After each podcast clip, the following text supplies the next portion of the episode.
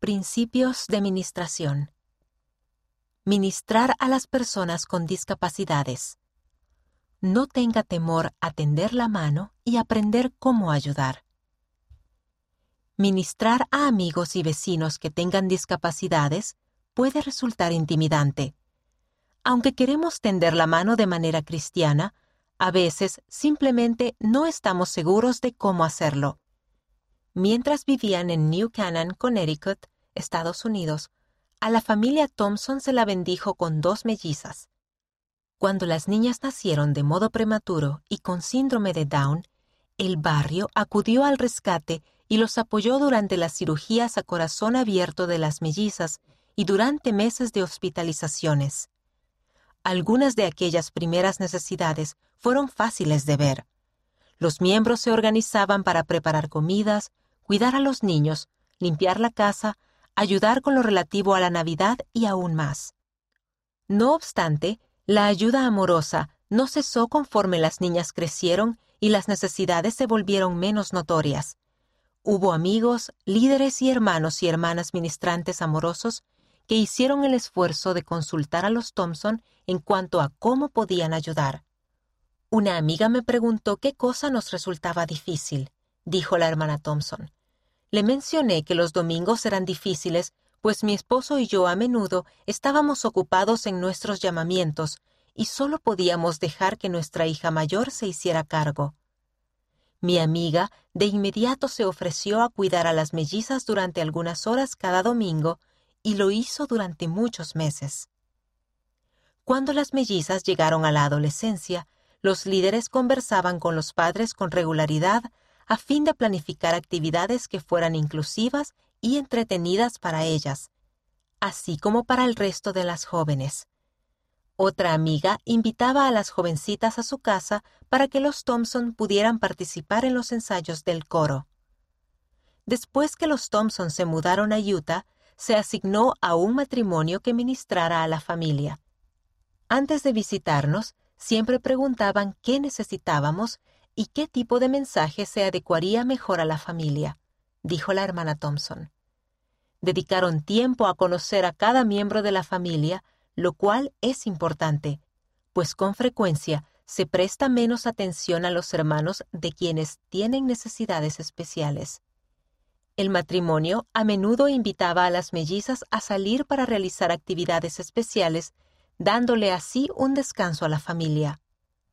La hermana Thompson aconseja a los hermanos y hermanas ministrantes que no teman preguntar a los padres qué les resulta difícil y cómo pueden ayudar. Tan solo tiendan la mano. Cuanto más lleguen a conocer a alguien, tanto más entenderán cómo ministrarle mejor. Sugerencias para ministrar a las personas con discapacidades y sus familias. Número 1. Conozca a la persona tal como es más allá de su discapacidad. Pregúnteles qué les gustaría que sepa en cuanto a ellos. ¿Cuáles son sus aficiones? Número 2.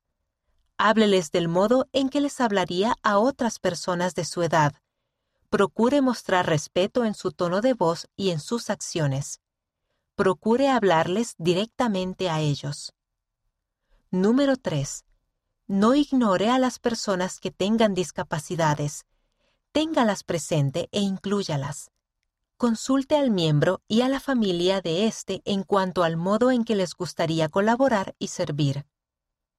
Número 4. En el caso de las personas con discapacidades que sean menores de edad, use expresiones como, por ejemplo, háblenme en cuanto a David, a fin de permitir que la familia mencione aquello con lo que se sienta cómoda. Número 5. Ofrecerse a pasar tiempo con niños que tengan discapacidades puede proporcionar a los padres una pausa para centrarse en los demás hijos o atender otras ocupaciones. Además, nos hace comprender mejor la carga que llevan sobre sus hombros las personas que brindan ese cuidado. Número 6. Puede brindar ayuda aunque no le sea posible estar presente. Recibir notas de aliento o escuchar una voz amigable puede significar muchísimo. Incluso puede realizar compras en Internet en ocasión de los cumpleaños o para atender otras necesidades. Recursos útiles. Número 1. Conozca más sobre lo que las personas encargadas de cuidar a alguien experimentan en Necesidades Especiales, Lecciones Especiales. Liaona, junio de 2020, páginas 28 a 31. Número 2. Considere Tercer Nefi, capítulo 22, versículo 13. Y todos tus hijos serán instruidos por el Señor. ¿Por qué cree que Dios incluyó la palabra todos en ese pasaje? ¿Qué significa eso para usted en lo concerniente a ministrar a sus hijos? Número 3. Disability.churchofjesuschrist.org contiene abundante información en 10 idiomas.